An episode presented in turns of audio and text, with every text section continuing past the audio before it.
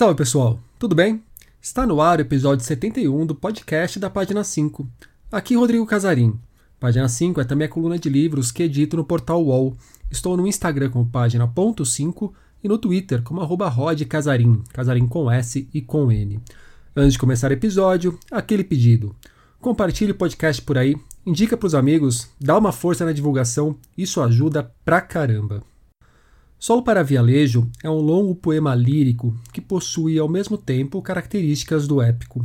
Se, num primeiro momento, pensamos estar diante de uma narrativa de diáspora dos oprimidos, sejam eles indígenas, negros, mulheres ou outros outsiders, à medida em que o poema avança por reminiscências da infância, referências à cultura pop, episódios históricos e trechos que emulam a linguagem enciclopédica, nos deparamos com um longo poema que alterna entre memória individual e coletiva, para construir uma arqueologia pessoal em busca da própria identidade. É o que lemos na nota do editor de Solo para Vialejo, livro de poemas ou um grande poema publicado em livro, com o qual Cida Pedrosa se tornou a principal vencedora do Prêmio Jabuti de 2020. Ela levou tanto na categoria Poesia quanto o troféu de livro do ano. No grande poema, duas características de Cida se misturam: a luta e a festa. Há o Brasil cheio de tensões sociais, formado por tristezas e mais tristezas que chegaram em navios. Mas há também Jackson do Pandeiro, Caetano Veloso, Vanderleia, Dominguinhos e Bob Dylan, um dos poetas da vida de Cida. De certa forma, o prêmio é também um reconhecimento para uma carreira de mais de 40 anos, Cida ainda é autora de obras como As Filhas de Lilith e Gris. Há quem a reconheça especialmente pelos poemas eróticos ou sacanas, um dos assuntos pelos quais passamos na conversa a seguir. A Cida ainda falou das andanças pelo Brasil para mostrar os seus escritos, da convicção de que a poesia e a literatura podem mudar vidas, e também de sua trajetória política forjada por traumas e perdas, e por vitórias e conquistas. Além de escritora premiada, hoje Cida Pedrosa é vereadora do Recife, eleita pelo PCdoB, o Partido Comunista do Brasil. A relação entre arte e política também fez parte do papo. Espero que vocês curtam. Bom, Cida Pedrosa, muito obrigado por topar essa conversa aqui no podcast da página 5. Cida, antes de entrar propriamente no solo para vialejo e na sua produção poética exatamente, eu queria lembrar de uma história sua, queria que você contasse uma história sua, que eu até acho que tem muito a ver com esse seu momento, que tem muito a ver com os rumos que a sua vida tomou, que eu vejo a sua poesia, vejo também seu engajamento na política, e é uma luta muito marcada, é uma vida muito marcada por lutas e pela alegria, pela luta e pela festa. E eu sei que ali na década de 90 teve um momento na sua trajetória profissional que foi um momento muito trágico de uma dessas lutas que depois te encaminhou para essa Cida que nós temos hoje, uma Cida combativa e alegre. Eu falo de ali de quando você trabalhava no, no campo com trabalhadores próximos, uma condição de, de servidão mesmo, que numa das ações, depois um dos seus companheiros foi assassinado. Você poderia lembrar desse momento da sua trajetória, que eu acho que ela vai situar muito bem com quem a gente está conversando aqui para os ouvintes? Bom, é, eu tive muita dificuldade de me encontrar no curso de Direito, que eu achava um curso elitista e não era o que eu queria. Quando eu, quando eu fui pagar a matéria de Direito do Trabalho, eu descobri que o direito poderia ser instrumento de luta e de realização dos direitos humanos. E aí eu embarquei nisso, nesta advocacia. E fui advogar em Palmares, que é uma cidade da Zona da Mata de Pernambuco, que produz basicamente cana até hoje. E as relações de trabalho eram, como você colocou, beirando o trabalho semi-escravo até o trabalho escravo, porque as pessoas recebiam salário, mas roubavam no eito. Roubar no eito é o quê? É você, por exemplo, medir errado, pesar errado a cana que o trabalhador cortou. Então, eles não tinham férias, não tinham décimo. Eu, eu de noite ia para os engenhos, eu e meu companheiro, para pegar a carteira de cada um e fazia a reclamação trabalhista. A gente ia de noite, de madrugada, porque a gente era muito ameaçado de morte, e para poder ludibriar também, é, ludibriar não, se esconder do que a gente chamava cabo de engenho, que eram os homens que trabalhavam armados nos engenhos e que nós não éramos bem-vindos, porque nós advogávamos, eu advogava para o Centro de de Direitos Humanos da Diocese de Palmares, um trabalho pastoral ligado ao campo. Depois fui advogada nessa mesma cidade do Sindicato de Trabalhadores e Trabalhadores Rurais, então ele não era bem-vindo. A gente chegava de noite, luz de candeeiro, pegava a carteira, começava a anotar, e o que é que aconteceu? A gente começou a mover a chamada reclamação trabalhista plurima, que é quando você não move uma ação só para um trabalhador, você põe numa mesma ação muitos trabalhadores. Eu botava o engenho inteiro, 100. Então, eles eram habituados a matar trabalhador que reclamava na justiça. Só que uma coisa é você matar um, outra coisa é você pegar uma ação que tem 100 trabalhadoras, 100 trabalhadores, você não vai matar 100. Então, gente começou a ganhar ações e a incomodar muito. E nossas vidas ficaram muito, muito ameaçadas. Quando foi ali 91, assassinaram o Zé Hélio, né? Antes disso, eu fui muito ameaçada, fui perseguida, eu perdi um, uma gravidez de sete meses, né? Eu estava grávida de sete meses, eu perdi numa dessas perseguições, e era uma vida muito dura. É, naquele momento, eu recebi muitos convites para sair de Pernambuco, para ir trabalhar em outro lugar, eu estava muito ameaçada. Eu fiquei quase três meses com cobertura policial, para onde eu ia tinha um par de policiais junto de mim, e só que eu não quis ir porque eu queria muito é, trabalhar no que eu tinha escolhido. Aí eu fui para Petrolina, porque lá tinha uma, um assalariamento enorme, só que não tinha o pessoal que entendesse disso no sindicato. Eu fui advogado do Sindicato de Trabalhadores Rurais de Petrolina e pela Federação dos Trabalhadores na Agricultura do Estado de Pernambuco. Eu costumo dizer que naquele momento eu casei com o Brasil, assim.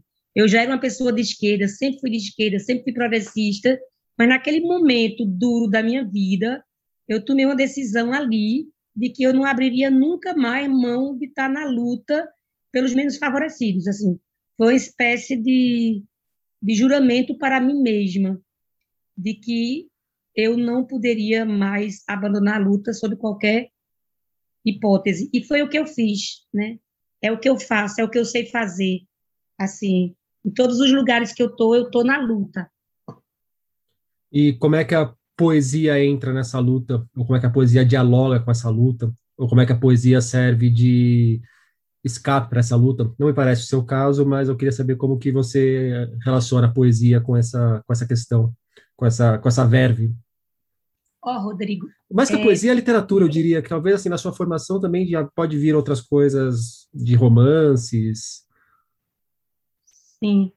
A literatura, para mim, ela sempre teve função social, sabe? Sempre teve. Eu digo isso em todo canto. E, embora, e eu tenho uma poesia também muito forte, muito social. Se você pega o solo, está lá isso muito posto. Se você pega o meu livro Gris, isso está posto lá. As Filhas de Lilith, que é um abecedário feminista, isso está lá. Então, assim, os temas da luta estão sempre na minha, na minha literatura. Então, é, teve um tempo, quando eu era muito jovem, que eu tinha dificuldade de enganchar as duas coisas, a poesia e, e o que eu fazia no trabalho. Quando eu fui, fui militar no, no, Partido Comunista do Brasil, é, todo mundo sempre me apresentava assim. Aqui é Cida Pedrosa, poeta e advogada. O poeta sempre vinha antes. E aí isso foi muito bacana. Eu costumo dizer que e o PCdoB, que trabalha essa questão da cultura muito fortemente e muito bem, e, e tem uma relação muito forte, histórica, com a cultura, é, me, me integralizou nas duas lutas que eu sempre fiz. E eu passei a entender que é uma só, que é dialético, né?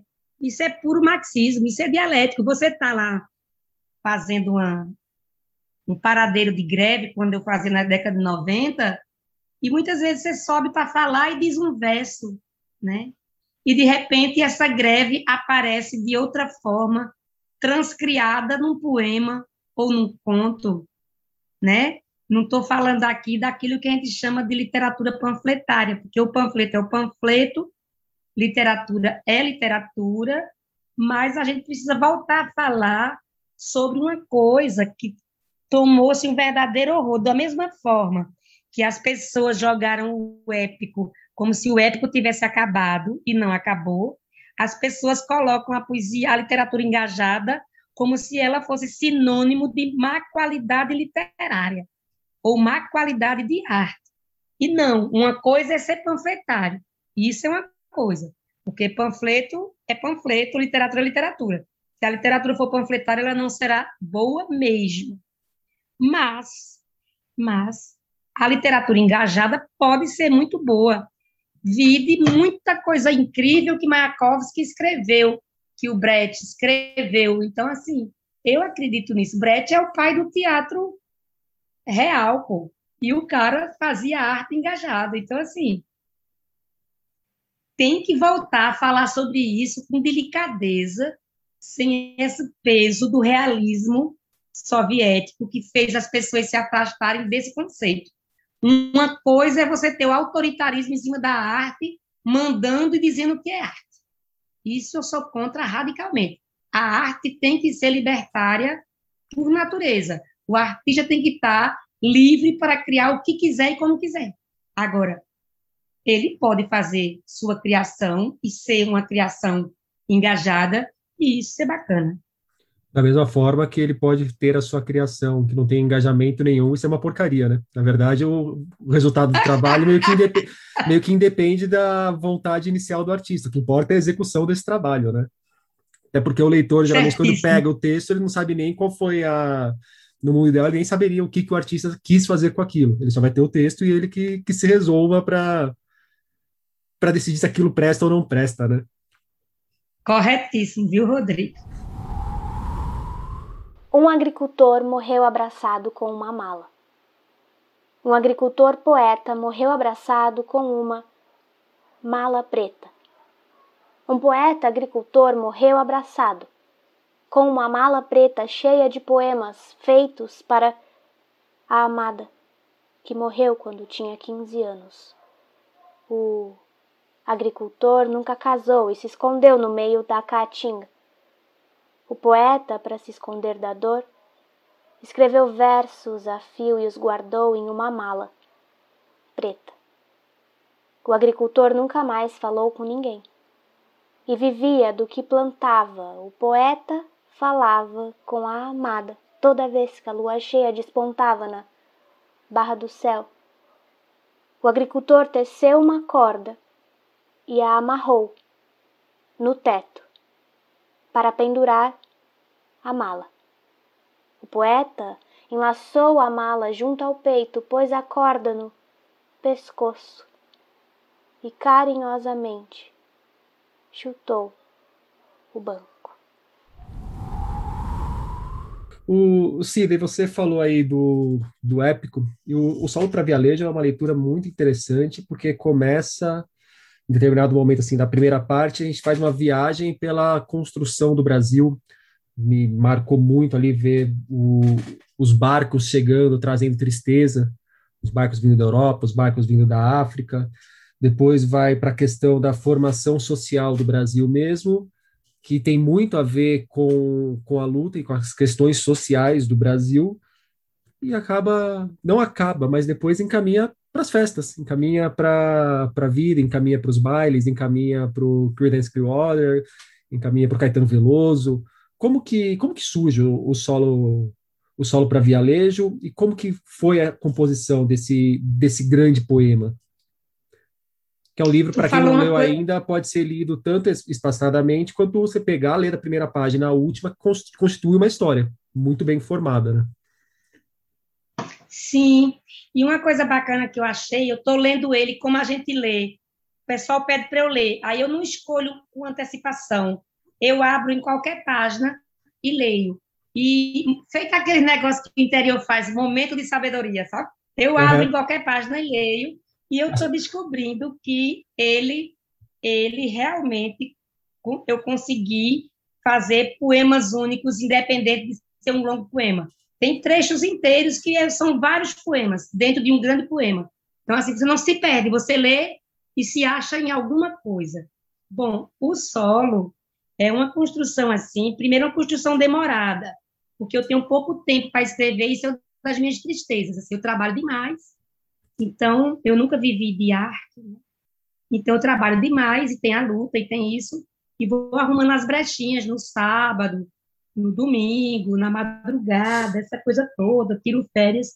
E o solo surge de uma ideia que eu estava na minha cabeça, que tem um, um tem um, um, vinil que eu, le, eu ouço muito, muito, muito. Acho que não tem, uma, não tem uma semana que eu não ouça, que é o Electric Mood do Moody Water. É um, é um disco que, para mim, ele é um divisor de águas, porque ele deixou um produtor jovem entrar na música dele propor para ele eletrificar o blues dele. E ele topou e fez.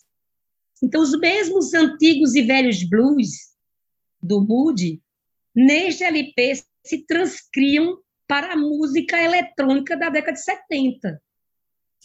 E, para mim, este, este, este vinil, ele é a a base para o rap. Para mim, ele é a base para o hip hop, sabe? Acho que bebe-se ali, o cara adianta do seu tempo. E eu estava com isso na minha cabeça e fui para o sertão. E quando eu estava num lugar que é emblemático para mim, para o Brasil, eu estava cruzando de Bodocó para Crato, que cruza a Serra do Araripe, né? E a reserva né, do, do Cariri, que é uma reserva onde você encontra todos os biomas do Brasil. Porque lá, neste lugar, na teoria de quando os continentes eram juntos, essa parte de Pernambuco e Ceará eram encostadas na África. Então, assim, você tem lá fósseis de peixes que são encontrados na África, fósseis de bichos que são encontrados na África. Então, esse é um lugar muito mágico para mim. Os lugares que têm fósseis são muito mágicos para mim, são lugares muito seminais para mim, fazem muito minha cabeça, e eu entro num, num, num estado de energia, num estado de poesia, e aí eu estava cruzando a mata e veio de um fôlego só dez laudas do poema mas eu estava aí na minha cabeça escrevendo o canto para Mude. Só que aí depois eu comecei a ver, e meu filho leu, que é poeta, um amigo dele que já está no céu dos poetas, que, que ele não aguentou a vida e partiu, um menino muito jovem, disse, isso é muito bom, e os dois, isso é um poema longo, isso pode ir para o palco. E aí eu comecei a pensar nessa história de que podia ser um poema para ir para o palco, grande, longo, e comecei a me debruçar e descobri que eu não estava diante de um, de um poema chamado Canto para Mude, e sim de algo muito maior. E fui juntando essas coisas da negritude, da, da indigenice, da branquitude, juntando com música. Então, o livro tanto tem de denúncia, como tem os momentos de celebração também, mínimos, mas tem. Tem os momentos de felicidade também, que é muito típico da minha poesia. Eu venho com a porrada maior do mundo, mas de repente tem uma celebração ali. Um pouco dessa coisa que tu falou, a luta e a alegria. Eu acho que a alegria é revolucionária, sabe? A idiotice não, a babaquice não, mas você conseguir manter-se alegre. E você não se mantém alegre o tempo inteiro, mas você manter o ânimo, sabe? Isso não, eu acho importante. E eu sou assim. Não é ser bobo ou tonto, né? É diferente. É saber valorizar o momento Isso. de prazer também. É, é, o, é o gozo. Valorizar o gozo da vida. Sim, sim. O Cida, se me permite, então, aproveitando, eu tirei um trecho do, do Solo para Vialejo, que para mim funciona muito bem como um poema avulso, e eu vou ler aqui para te fazer a próxima pergunta. Antes de os homens brancos chegarem com as suas naus nauseabundas e nulas, a terra era vasta e nós vivíamos livres livres e vastos, livres e vastos, livres e vastos. Não éramos vestais, éramos a vida, o verbo e a vastidão. O verbo, a voz e a vastidão. O verbo, o verbo o Verbo, sem necessidade de Deus. É, se colocasse isso aqui só numa página e falasse isso aqui é um poema, beleza, perfeito, é um poema já, já fechado. É, mas eu ia te perguntar como que funcionou a carpintaria do livro. Você falou que algumas partes já vieram prontas, mas tem muito essa questão, você trabalha muito com a repetição no, nos versos, você trabalha alguns momentos com, com recursos gráficos, que os versos vão tomar formas específicas de, de caracol, de, de, um, de um buraco, de uma estrela, de repente. Eu acho que estrela não tem, mas os versos também formam imagens. Como que funcionou o trabalho dessa parte do livro, de, de chegar nessa forma que o não só o livro tem, mas que cada parte do livro tem? Daí, quando você falou que exigiu muito tempo, eu imagino que seja um trabalho muito árduo chegar a um resultado satisfatório. Sim, e é um livro que eu me exigi muito, assim. Eu acho que quando, quando o escritor fica em busca da perfeição, ele fica meio doido, sabe? Meio, assim... Primeiro teve um momento de euforia de escrever esses dez, dez páginas, depois foi muito trabalho, assim. Eu, eu, como eu disse a você, eu não trabalho todo dia. Eu passava um mês sem pegar no livro. Eu pegava, acrescentava novas partes e passava por aquela parte já escrita e ia reescrevendo, reescrevendo. Este é um livro muito, muito, muito escrito, muita anotação e muita pesquisa. Não é solto. Esse livro tem muita pesquisa por trás dele. Eu queria dar um trato a uma determinada coisa. Por exemplo, eu sei que 11 horas, né? Queber do égua, os negros comiam com salada, porque é rica em ômega 3. Mas a gente não tem isso na nossa culinária nem na nossa cultura, porque é salada de negro, é uma coisa jogada fora. Para poder escrever aquelas besteirinhas ali que eu escrevo sobre isso, eu fui pesquisar sobre isso. Tu estás entendendo? Uhum. Então, assim, é um livro de pesquisa, é um livro que também tem muita pesquisa. Agora, a orivaria, né, essa coisa de você bordar, delicadamente. Isso deu um trabalho danado. E eu escrevi as primeiras páginas no, no, na folha de papel, depois foi todo um trabalho no computador, todo. Então eu já ia botando mais ou menos como eu queria, só que eu não sou boa de design gráfico. O meu companheiro é, porque ele é especialista nisso. Aí eu desenhava no papel o que eu queria. Eu dizia, eu quero, por exemplo, isso é um exemplo bem forte. Quando eu cito o nome dos quilombos, dos quilombos, aquele formato como estão lá as palavras, é o formato do mapa onde estavam os quilombos. Cada palavra está ali, não está numa coisa solta. Aquilo ali é como se eu tivesse desenhando o mapa dos quilombos. E, e aí eu pedi auxílio luxuoso a ele para fazer no computador o que eu não sabia fazer. Eu, eu desenhava, eu mostrava graficamente no desenho o que eu queria, e ele transcriava isso para o papel.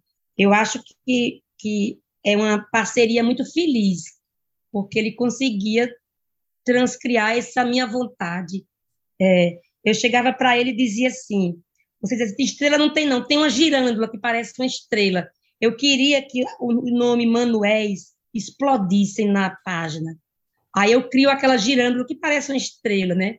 Que são os manuéis todos, que os negros lá eram manuéis, mas Manuel é um nome muito português. É um nome que vem de Portugal, né? Uhum. Assim, eu queria que isso explodisse na página. Então, assim, isso foi um trabalho de, de reflexão e, de, e do que eu queria que o leitor visse ou transcriasse a partir da sua leitura. É, é um trabalhão. Mas eu amei fazer.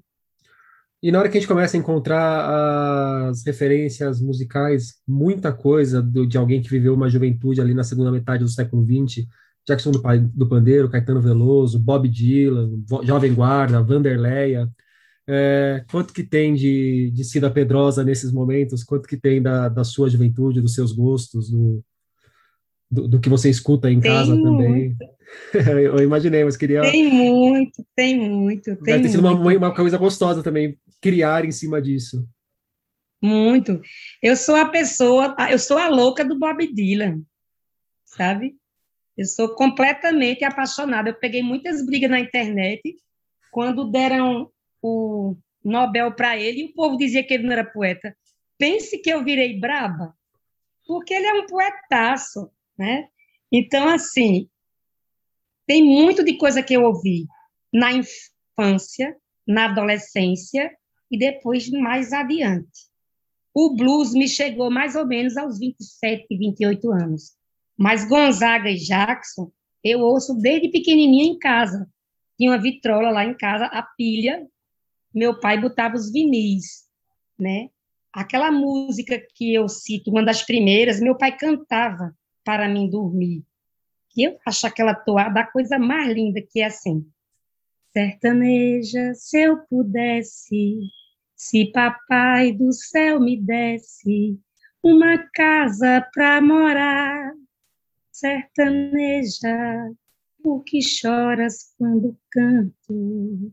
Sertaneja, se esse canto é todo teu. Então, assim, tem muita música da minha vida inteira. Na verdade, tem partes do livro completamente autobiográficas. A parte do circo. Minha irmã queria fugir no circo, pô. Eu tirei ela quase de dentro do circo. E ela queria fugir com o rapaz do circo e eu enlouqueci, sabe? Aí é isso. É, tem coisas muito biográficas nessa história. E, Cida, como é que você vê toda essa história dentro da sua produção poética? É, do momento que você publicou, relacionado aos outros livros, até a estrutura foi diferente, agora você saiu por uma editora já melhor estabelecida, seus outros livros muitas vezes eram tiragens próprias, né? Como que você enxerga ela dentro do seu da sua trajetória na literatura? Ó, oh, a minha amiga amada, Lúcia Moura, escritora, que disse para mim que, na verdade, eu tinha ganhado um cachê pelos 40 anos de literatura, ela, ela faleceu tem oito dias de Covid. No céu para você, amiga. Ela diz assim, Cida, tu já percebeu que esse prêmio, na verdade, é um cachezão de 40 anos? Aí eu disse, eu acho que tu tá certo. Porque, na verdade, é um processo de construção. Eu tenho uma clareza enorme que ninguém nasce rambo.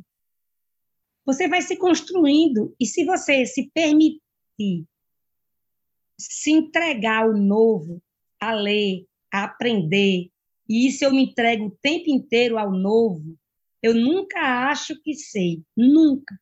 Toda vez que eu vou escrever um livro, eu parto do princípio do que eu não sei nada, porque vai ser uma viagem nova e eu tenho que aprender tudo. Então eu entro com a paixão dos neófitos, com a paixão juvenil, mas ao mesmo tempo com toda a bagagem de 40 anos. E não tenho medo de arriscar. Eu não tenho medo da palavra. Desde que eu li de Adélia Coelindo, eu disse para mim, a palavra, ela não tem como tá aprisionada. A palavra não pode estar aprisionada. É a maior lição que eu aprendi com a Adélia. Coelindo. Ponto. Mas, então, isso. Desculpa, isso não. O não, quer falar então, pelo já que você tocou no, no Coelindo, uma das coisas que eu não exatamente eu senti falta, mas conhecendo um pouco da sua produção poética que eu não encontrei tanto na no solo para Vialejo, foi a sacanagem. Foi foram os coelindos da vida. Há partes de sensualidade, mas em outros momentos da sua da sua produção a sacanagem já foi mais explícita. O, foi proposital não colocar? Não cabia? Não era um momento de sacanagem? É só um acaso? Olha, eu, eu adoro escrever sacanagem. E foi muito difícil não colocar. Tem um momento que eu desago ali quando eu faço uma brincadeira com a língua do B, né? Que eu falo do boquete, bebê, que eu começo a brincar e crio, uhum. não tem a língua do P, eu crio a língua do B e começo a brincar em inglês e português, uma dislexia fazer isso é uma coisa complicada demais, mas eu sei que eu consegui, deve ter baixado o santo ou os orixás, e aí eu ali brinco uma borboleta, que na verdade pode ser uma vagina, pode ser muitas coisas ali, mas é muito delicado, não é tão escrachado como é naturalmente na minha poesia. A poça d'água, a borboleta, azul, o céu, azul, a borboleta, a poça, a água azul. Borboleteando a bailarina beiba a boca, bulina borboletamente a blor, brisioneira bubreu, bêbada, busca o buquê, bamboleante bole, bebe o belbos beus bábios, besunta-be, borboleteando a bailarina beija-be os brandes bábios, bálsamo, bênção, brisa, brisa, brisa, brisa, brisa. Mas eu estou fazendo um livro que é muito escrachado, um livro de poemas novo, novo. É, o próximo livro de poema é Safadeza Pura. Tem algum poema que você lembra aí que você possa falar? Só de cabeça, assim, ou um versinho? Só para a gente um mostrar versinho. um pouco para quem está nos ouvindo como que é essa sacanagem, ou essa putaria mesmo. Deixa eu me lembrar aqui, deixa eu me lembrar. É... Na verdade, o livro eu defino eu defino várias partes do corpo, posições eróticas e defino. Então, assim, é, como é que eu digo? É, daqui para o final da, a coisa aparece, porque o livro é novo, eu não consigo ainda decorar, não. Tá. Mas, por exemplo, eu defino, eu defino cu. Aí, cu. É, maneira mais próxima de ver a aurora boreal. Aí eu vou por aí com várias coisinhas assim, sabe? Aí tem várias coisinhas que eu vou fazendo assim. É bem escrachado. Acho que vai ser bacana. Até porque ninguém espera que quem ganha o Jabuti depois evite um livro de sacanagem. E como foi ganhar o, e como foi ganhar o Jabuti, Cida? É, como que foi assim o, o, primeiro momento, na hora que você recebeu a notícia, é, você já tinha alguma expectativa? Não tinha expectativa nenhuma. Logo na sequência você entra ao vivo lá falando que ia doar 50% do cachê para o PC do B já era uma coisa que você tinha pensado? Foi uma coisa ali de, de impulso? Como, como que foi, mais do que como está sendo ganhar o Jabuti? Me, fala como foi aquele momento, as sensações, os pensamentos. Vê, a gente tinha se juntado lá em casa, eu, meu companheiro, né, meus dois filhos e minhas duas noras. Na verdade, a minha nora mais velha chegou na hora da premiação, foi ela que filmou ali aquele momento eu dando o pulo. Minha nora mais velha chegou na hora que estava saindo. Eu tinha uma, uma expectativa eu achava, expectativa, eu achava que estava concorrendo ao prêmio de poesia. Eu vi os concorrentes, eu fiquei nos 10. Quando eu fiquei nos 5, eu disse, eu estou concorrendo. Eu achava que eu podia perder para Bel Puan, que o livro dela é bom, que é uma poetisa pernambucana muito bacana, né?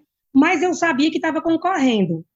Então eu ganhei e fiquei maravilhada. Eu jamais imaginei ganhar o, o livro do ano. Por quê? Porque tinham concorrentes muito fortes. Pô, tinha Nélida, tinha Torturado, que é um livraço. A poesia, ela é a mais marginal das linguagens né, literárias. Assim, normalmente a prosa é muito mais posta como, como se fosse o grande fôlego do artista da palavra, né? Normalmente se dá a prosa esse caráter, né, de, do fôlego do, do artista da palavra. Mas, assim, e eu sou boba às vezes, eu fui para o computador porque a moça me ligou e disse: olha, entre no link que eu lhe mandei. E, o que, e eu entrei e eu pensava que o link, todos os que tinham ganhado por categoria estariam lá para assistirem juntos o, o vencedor. Aí eu entrei, como tenho o tempo diverso entre a televisão, estava passando por, por o celular na TV e eu vendo na, no, no, meu computador.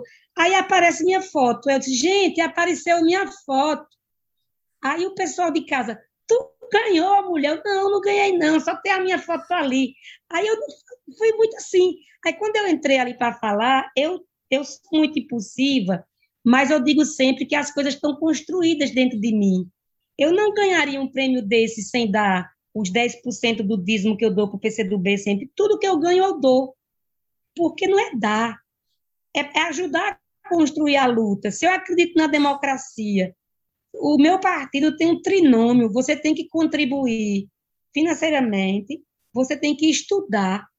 Eu acho que é único partido que, na, que no, no estatuto tem a obrigação do militante. Ele tem que contribuir financeiramente, ele tem que estudar para poder compreender as realidades locais e nacionais e internacionais, e ele tem que militar em alguma luta. Tu tá entendendo? Então eu cumpro direitinho todas as três coisas. É isso. o Cida, eu estava conversando com um amigo em comum, é, o Henrique Rodrigues, do Sesc. Eu falei que eu ia conversar ah, contigo hoje. E, e ele mandou, mandou uma pergunta. E ele pediu, ele lembrou que você é uma pessoa que roda muito pelo Brasil, conversando sobre literatura com públicos muito diferentes, públicos desde o público que vai para Flip, na, lá em Paraty, até gente de cidades pequenas do interior. E ele quis saber de você como que é conversar sobre literatura com interlocutores tão diferentes que nem você encontra por aí. Ah, eu adorei a pergunta do Henrique. Henrique, te amo muito. Um beijo. Primeiro, porque eu acredito que a literatura tem que ir, não é um chavão, tem que ir onde as pessoas estão. E você tem que tirá-la desse lugar e pedestal, dessa, desse castelo de cristal que o beletrismo criou, e se aproximar das pessoas. Eu fui pelo SESC para a cidade de Poconé, e eu fui para uma comunidade rural chamada Chumbo. E por que me botaram para fazer uma oficina lá? Porque lá houve uma usina de cana-de-açúcar, na década de 40, e as pessoas que moram naquela comunidade são descendentes de nordestino e nordestina. E são pessoas que têm nessa ancestralidade a cana. Eu fui fazer oficina com meninos entre 10 e 14 anos. Meninos e meninas. Foi uma coisa incrível, incrível. Eu fui recitar poesia e, e trocar e, e, discutir poesia no mês de março, num cabaré em Paponé. Isso para mim, com profissionais do sexo. Isso, para mim, é muito, muito, muito mais especial do que estar em qualquer mesa chique de qualquer feira, porque é a possibilidade de você acreditar que o mundo se move, de que as coisas estão sendo construídas para além dos nossos umbigos. Cada pessoa que entende um poema ou que se interessa por a poesia, ela pode estar abrindo um outro caminho, sabe? Eu amo fazer isso. E por falar em caminho, Cida, para a gente fechar o nosso papo aqui, como que está sendo a vida da Cida Pedrosa, vereadora? Ave Maria, que eu estou trabalhando demais, vice. Não, eu sou o workaholic, sempre. Eu trabalho demais sempre, em tudo. Mas está sendo um aprendizado longo, porque eu sou uma pessoa que vem do executivo. Eu, eu digo sempre que eu só viajo na poesia, que quando eu trabalho, eu sou um trator para trabalhar, assim, eu gosto de executar, eu gosto de fazer acontecer. Eu fui secretária de meio ambiente da minha cidade e secretária da mulher. Então, assim, eu sou uma pessoa de muita execução. Então, eu estou aprendendo os jogos, né? Os jogos de encantamento que a política tem. Aí você faz uma aliança que pode ser de cinco minutos. Daqui a pouco a aliança pode ser de uma semana. Pode ser instantânea para um projeto de lei, já não é no outro. Então, eu estou aprendendo. É muito fluido muito rápido. As realidades mudam. Você se prepara para fazer um discurso amanhã, no outro dia a realidade é outra. Então, o discurso tem que ser outro. Então, assim, eu estou aprendendo a navegar nisso. Estamos fazendo uns projetos de lei muito bacana. A gente apresentou um projeto de lei contra a gordofobia, o dia de luta contra a gordofobia. Estamos tratando essa questão. A gente está estudando um projeto de lei para discutir dislexia. Eu sou dislexia, meu filho é disléxico, e isso deixa muita criança fora da escola porque não aprende a ler, porque não se alfabetiza, etc. A gente, como, como eu sou artista, a gente está numa interferência bem bacana na área da cultura. É isso, fazendo um monte de coisa. Maravilha, Cida. Muito obrigado pelo papo. Obrigada de verdade, tá? Os trechos de Solo para Vialejo que vocês ouviram foram recitados pela crítica literária Tami Ganan, que toca o canal Literatami. Aliás, a leitura desses versos também tem sua pegada autoral. E eu passei uma informação errada, que logo a Cida corrigiu. ela doou 10% do prêmio do Jabuti para o PCdoB, não 50%. Solo para Vialejo, de Cida Pedrosa, chega aos leitores pela editora CEP. O Prêmio Oceanos abrirá as inscrições para a sua edição deste ano na próxima segunda-feira, dia 22 de março. Autores e editores que quiserem escrever suas obras terão até o dia 18 de abril para fazê-lo.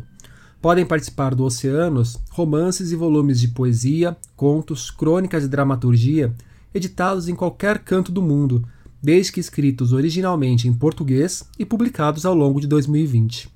O processo de avaliação do prêmio será o mesmo de outros anos.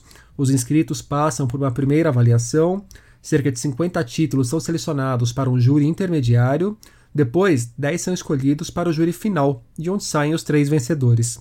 O primeiro colocado embolsa 120 mil reais, o segundo 80 mil e o terceiro 50 mil. Deixarei o caminho para quem quiser mais informações. A curadoria desta edição do prêmio segue nas mãos da linguista Adelaide Monteiro, de Cabo Verde, da escritora e jornalista Isabel Lucas, de Portugal, e do jornalista Manuel da Costa Pinto, aqui do Brasil. Quem coordena tudo é a gestora cultural Selma Caetano. Neste ano, o Oceano começa a fazer um mapeamento das literaturas em língua portuguesa. A ideia é colher informações para compor um banco de dados para identificar tendências e lacunas dessas literaturas. A Câmara Brasileira do Livro anunciou o curador da edição 63 do Jabuti. Desta vez, quem estará à frente do prêmio será Marco Marcionilo, filósofo, tradutor e editor da Parábola. Ele atua há 42 anos no mercado editorial, foi jurado do Jabuti em 2018 e compôs o Conselho do Certame nos dois últimos anos. O Marcos, aliás, já informou também quem estará ao seu lado nessa empreitada. Ana Elisa Ribeiro, Bel Santos Maier, Camille Mendro e Luiz Gonzaga Godoy Trigo farão parte do Conselho do Jabuti em 2021.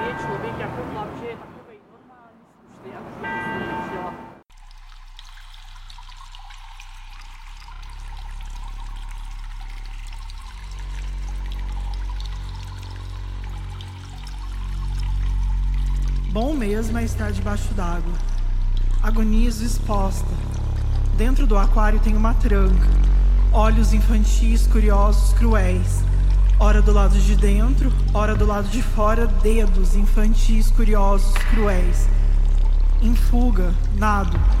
O naufrágio me corrói o peito. Sou toda feita de mágoa. Aos quatro anos ainda não sei o significado da palavra queer e sobreviver debaixo dos estilhaços daquele vidro quebrado e sobreviver debaixo do pé de uma fruta daquele que poderia ser um limoeiro e sobreviver debaixo daquela roupa azul da que poderia ser usada para dançar lambada e sobreviver debaixo daquela mochila rosa daquelas compradas só para ir à escola e sobreviver debaixo do uniforme de saia rodada daquelas que só os garotos olham por debaixo e sobreviver debaixo daquelas pessoas grandes que não impedem que pessoas do meu tamanho me forcem a diminuir para caber. Metade de mim morre. Me afogo e renasço sereia, dentro do copo, dentro do corpo, nado. Não sei lembrar do que é feito líquido dentro da caneca. Tenho sede, água é salgada demais. Baleia, me desmancho em líquidos todos. Mergulho e escrevo minha palavra, feita de sangue, gozo e vísceras, molhada, esfarelo, feita de pó de caco de vidro passado a linha. O que restou do meu rabo de sereia cortado, letra adaga e é letal. Atiram bombas na direção do vidro. O que me separa de quem me deu vida? Tudo que era parede de aquário se funde em estilhaço e água. E eu sou resto de sereia tentando respirar. Estraçalhada, me esparramo, some o corpo, livre, nado. Infinito é lugar de quem mora longe. Não brinca mais de pega-pega, não escorrega mais em brinquedos e tem a roda gigante faltando pedaços. Escola infantil devastada, sereia quase morta, copo d'água, corpo sem água e aquário. As pedras que jogam na direção da espessura prisão, chicoteiam meu corpo derramado. Liberdade, tudo que era parede agora é pedaço. Meu corpo costumava ser meu, meu corpo costumava ser meu, meu corpo costumava ser meu água, barro e resto por todos os lados. A sereia que eu fui fugiu, voando.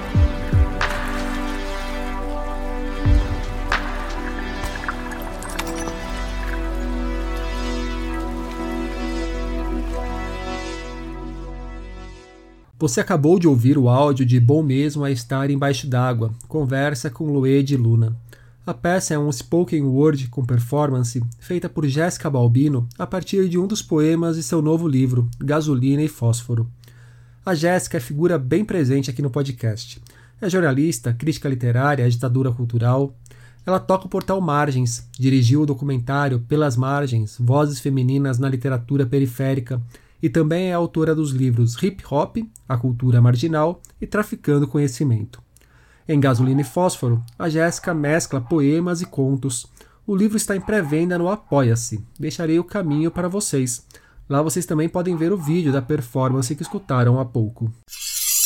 Quem acompanha os canais literários do YouTube talvez conheça o Wisner Fraga pelo trabalho que ele faz no Acontece nos Livros.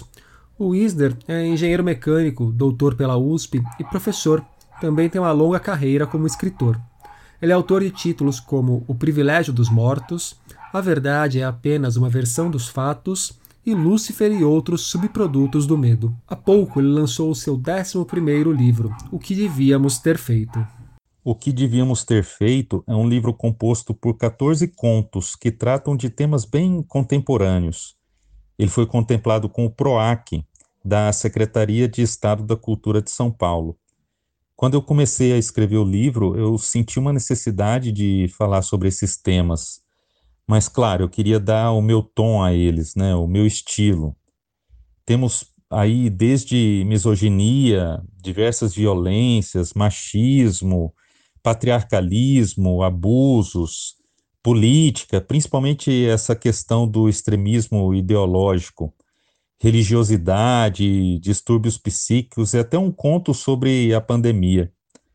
Mas sempre preocupado com o lirismo, com um tom confessional quase de fluxo de consciência. Contar uma história é muito importante para mim, mas é importante também como contar essa história. Os personagens de todas as narrativas estão sempre atravessando situações limite e se questionam o tempo todo se o destino deles poderia ser diferente se tivessem feito algo diverso do que fizeram. Para mim, é o sofrimento extremo, essa tentativa de rever e de intervir em um passado que é imutável. O que devíamos ter feito, de Wisner Fraga, sai pela Patuá. Um camarada destinado a ser herói, a ser o rei do mundo, que parte em uma jornada para compreender o sentido tanto de sua existência quanto da existência de seu povo. É essa saga que está no centro de Raimundo, poema épico que acaba de ser lançado pelo escritor Lucas Oller. É, o meu livro é um poema épico que eu acabei dividindo em três atos. Ele tem uma estrutura que intercala entre a poesia e a prosa, mas não deixa de manter uma fluidez intrínseca durante toda a leitura, sabe? Para construir essa minha linguagem, eu estudei clássicos da poesia épica, sempre tendo em mente como eu poderia traduzi-los para um texto mais acessível que mostrasse claramente o seu tom de modernidade. E aí, falando um pouquinho da história, ela narra a jornada do protagonista Raimundo, que é colocado desde sempre como futuro rei do seu mundo. Mundo pelo qual eu desenvolvi uma mitologia própria, com estruturas tribais, personagens do nosso folclore e algumas referências religiosas. Quando você for ler o texto, você vai se deparar com uma obra que também conversa com teatro. Eu dei esse tom de oralidade para fazer referência de como os mitos eram repassados na nossa antiguidade. É isso, falei um pouquinho do livro e eu espero que você goste da leitura. Um abraço. Raimundo, de Lucas Oller, sai pela coleção Viagens na Ficção, da editora Chiado. Nesses dias, na página 5, nós tivemos comentários sobre A Cruzada das Crianças, clássico de Marcel Schwob, e Jair Bolsonaro e os Yahoo, povo do conto O Informe de Brody, de Jorge Luiz Borges. Por hoje é isso aí, pessoal. Indiquem tanto o podcast quanto a coluna para os amigos e para os inimigos. Um abraço, um beijo, um aperto de mão e até semana que vem.